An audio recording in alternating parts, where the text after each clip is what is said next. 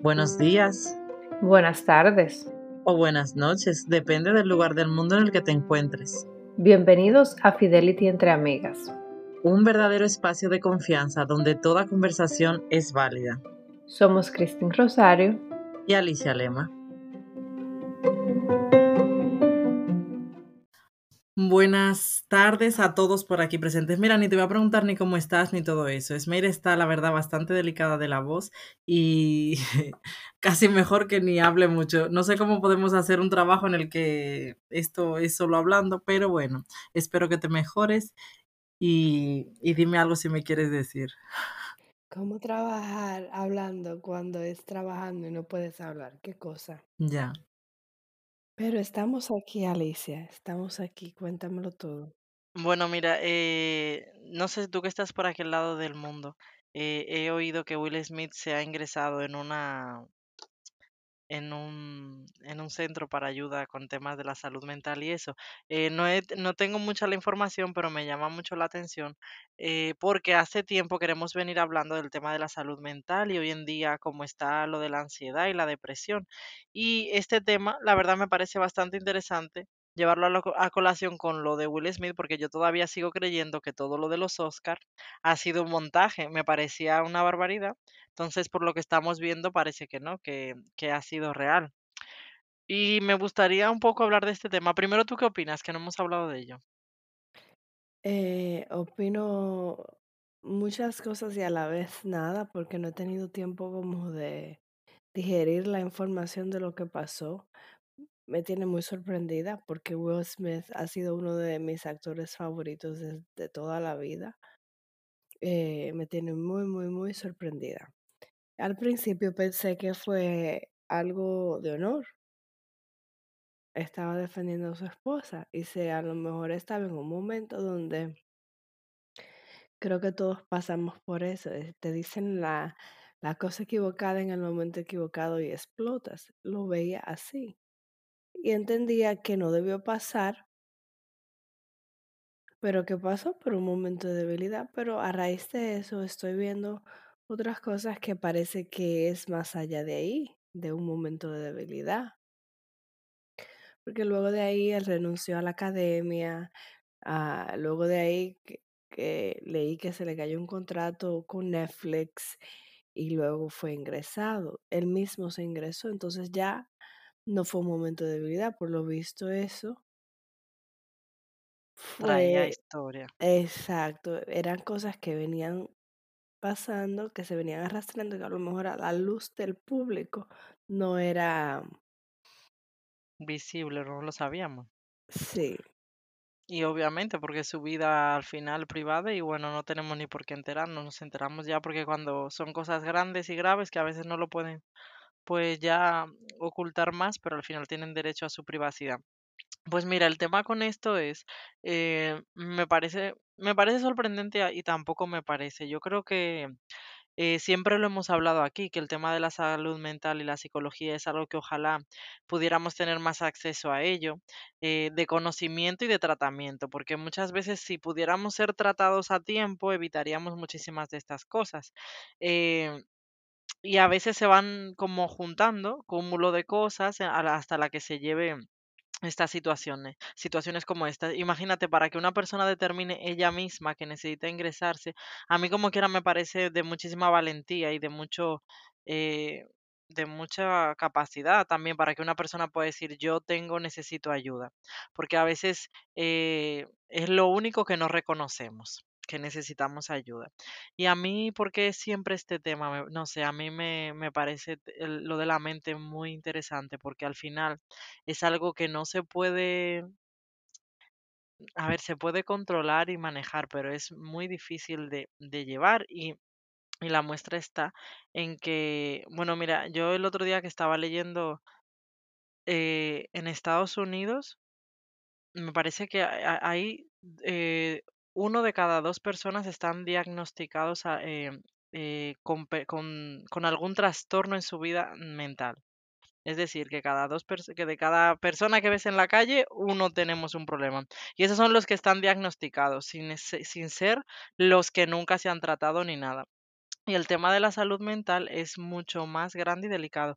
Y también estuve leyendo algo así como que en Estados Unidos había, creo que 50 mil, eh, no me acuerdo la cantidad exacta, no la voy a decir no para no equivocarme, pero una gran cantidad de, de suicidios al año. Que los suicidios van después de una depresión. Esos son de los temas por los que es importante hablar de estas cosas, porque muchas veces las dejamos pasar, eh, a veces nos sentimos, por ejemplo, la gente empieza con ansiedad, con algunos síntomas de depresión, con algunas situaciones, y todo se va como dejando, dejando, y no nos damos cuenta que cosas que se puedan tratar a tiempo pueden llegar a tener una cura. Y bueno, en el caso de Will Smith, porque lo hemos escuchado y lo hemos visto y es famoso y nos enteramos, pero ¿cuántas personas al año no hay en situaciones como esta y realmente nosotros, mm, o, o en situaciones cerca de nosotros, personas, y nosotros ni siquiera nos damos cuenta? Es un tema muy delicado, porque entonces también existe, todo en extremo hace daño, ¿verdad? También luego te pones a ver de las personas que, eh, pues por orgullo, viven con ciertas cosas así que, que prefieren no admitirlas, que se beneficiarían de esas ayudas profesionales. Pero también están esas personas que lo utilizan como debilidad Creo que, que todo, eh, todo, todo en extremo es malo y es donde encontrar ese balance porque hay personas que ahora, eh, hoy en día, se ha vuelto ya un tema muy trending, eso de la salud mental y que todo es, oh, porque mi salud mental. Y creo que eso es tan triste, hayan personas que utilicen esas cosas como razones o excusas para no, para no hacer o, dejar de hacer cualquier cosa porque le está haciendo un daño a aquellas personas que verdaderamente están pasando por momentos de debilidad con la salud mental, por momentos donde necesitan esa ayuda. Porque lo que pasa es que ya hoy en día, mira, en un trabajo, en un trabajo ya no se le puede dar ni siquiera un feedback a un empleado de una forma eh, Mira, esto no está bien, tienes que mejorarlo, porque ahora tú tienes que protegerte legalmente de que esa persona no se vaya a sentir que eso está afectando su salud mental. Y creo que ahora estamos como que todo en extremo, Dios mío, es desesperante no poder, eh, creo que, ay, no sé, no sé ni cómo expresarlo. Sí, yo te entiendo perfectamente y realmente... A ver, esto tiene mucha, como dicen aquí, tela que cortar, porque al final lo que sucede está en que sí, como con el tema de los niños, que hoy en día no se le puede regañar como antes o no se le puede tal porque se van a traumatizar y todo. O sea, como que al final no terminamos teniendo un equilibrio, un término medio, en donde le demos prioridad a lo que tiene prioridad, la importancia a la que tiene importancia de la salud mental, pero sin dejar de hacer las cosas con vida normal. O sea, yo te entiendo porque lo que veo hoy en día es como muchas situaciones en las que la gente se le presenta una situación difícil y la gente dice, por ejemplo, ay, es que tengo mucha ansiedad, es que eso me da mucha ansiedad, es que eso me ocasiona muchísimo estrés, pero realmente no le está ocasionando lo que es de verdad ansiedad, o sea, no le está eh, ca- ocasionando el quedarse sin aire, el no poder respirar, el vivirse en un estado de pánico. O sea, a veces la gente usa esos términos de una manera tan deliberadamente que no nos damos cuenta lo que significa, o sea, el estado de pánico de una persona, por ejemplo, es de verdad estar en un lugar y creer que se está ahogando. Y literal no sentir el aire para, res- para respirar, ahogarse, sentirse y sentir eso de verdad. No el que yo digo, ay, es que me ahogo y ya está. No. Entonces al final sí, muchas veces eh, exageramos o, o porque nosotros creemos que mi problema es el más grande y yo no lo sé manejar, ya yo creo que yo estoy teniendo una depresión una ansiedad con eso y a lo mejor no lo estoy teniendo. Pero bueno, a nosotras no nos... mm, nosotras no podemos tampoco definir, definir mucho eso ni hacer una división, porque lamentablemente hay muchísima gente de esa manera Y como hay mucha gente todo lo contrario, habrá gente que de verdad están pasando por situaciones de salud mental y por su fortaleza propia no son capaces de reconocerlo o no son capaces de decir yo necesito ayuda porque entienden, no, no, no, esto no es tan grave como para yo creerme que estoy pasando por una ansiedad, una depresión o algo así. Al final, eh, por eso estas cosas deben de tratarse médicamente porque nosotros no somos quienes, no tenemos la capacidad como persona normal, individuo, o sea, no somos médicos, ni psicólogos, ni, ni psiquiatras para nosotros determinar eh, lo que le pasa a una persona. Pero sí que a mí lo que, lo que yo quisiera como, porque hoy no, no vamos a hacer un podcast muy largo, eh, es que le demos importancia a estas cosas. Y algo, este tema, a ver si lo podemos hablar en otra ocasión con más tiempo, porque algo que me gustaría a mí es poder hablar eh, del tema de cómo ayudar a las personas cerca de ti que están pasando por una depresión o una ansiedad. Muchas veces nos pasa que somos nosotros los que estamos en la situación y bueno, buscamos ayuda y todo. Pero a veces estamos con personas cercas y es muy difícil eso.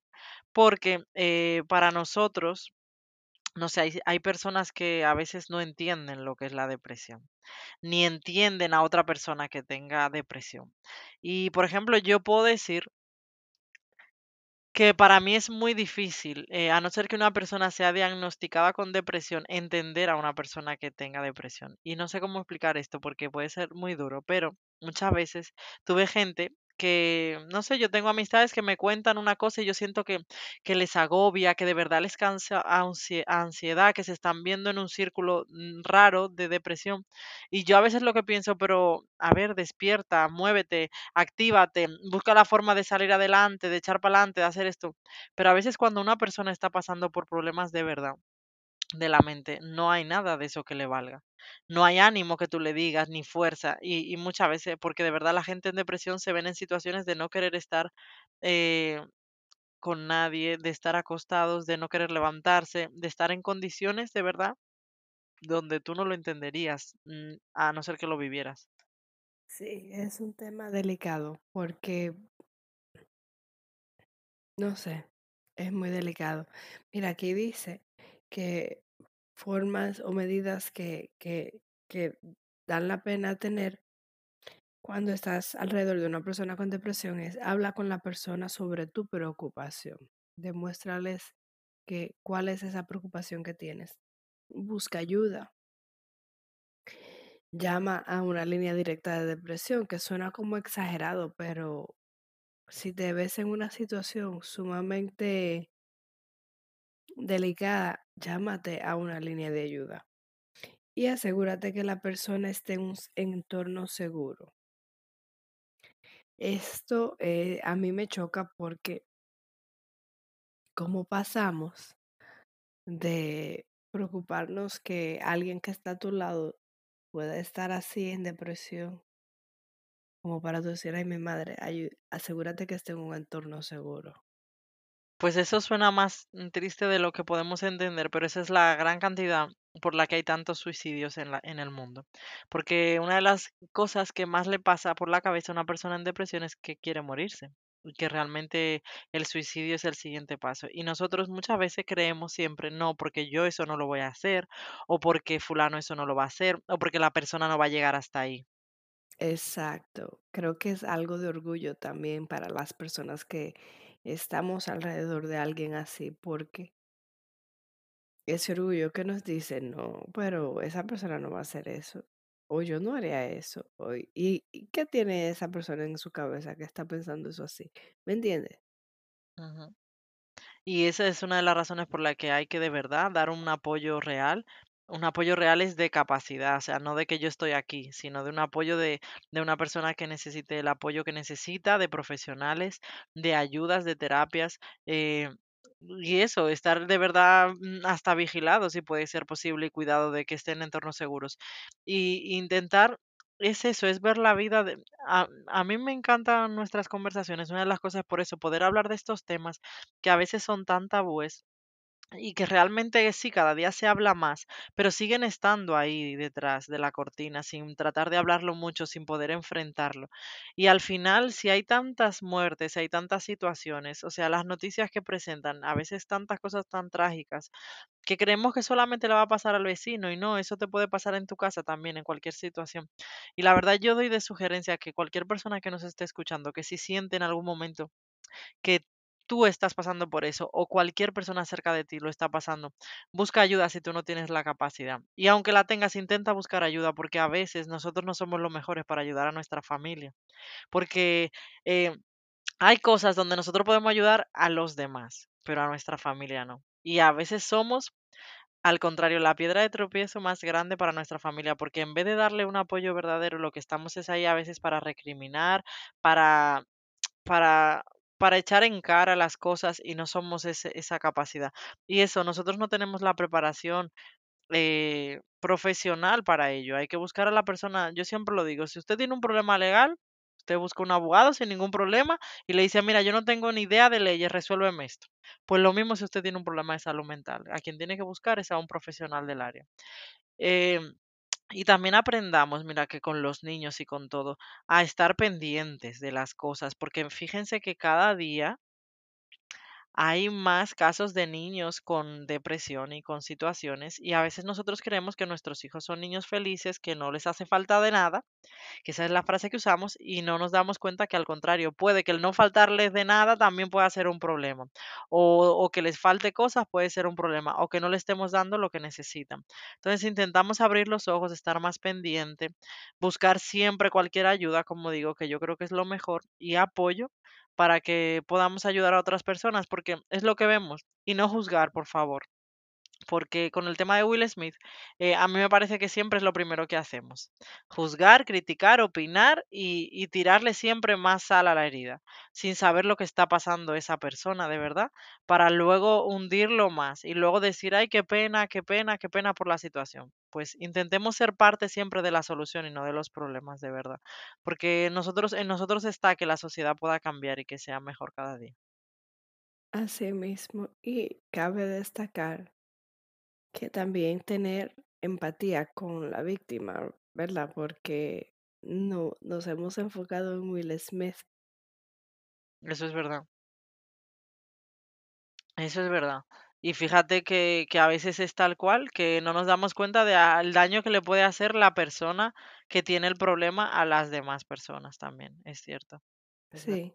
Y eso en ese caso, sí, ya para terminar, en ese caso, eso pasa mucho con las, con los familiares de víctimas de depresión, que, que se ven pasando su propio trama también, trauma, al tener que asistir a esas personas. Ujú, Totalmente. Pues nada, con eso los dejamos por hoy para Esmeira, que te mejores y nos seguiremos viendo en la próxima. Gracias, gracias.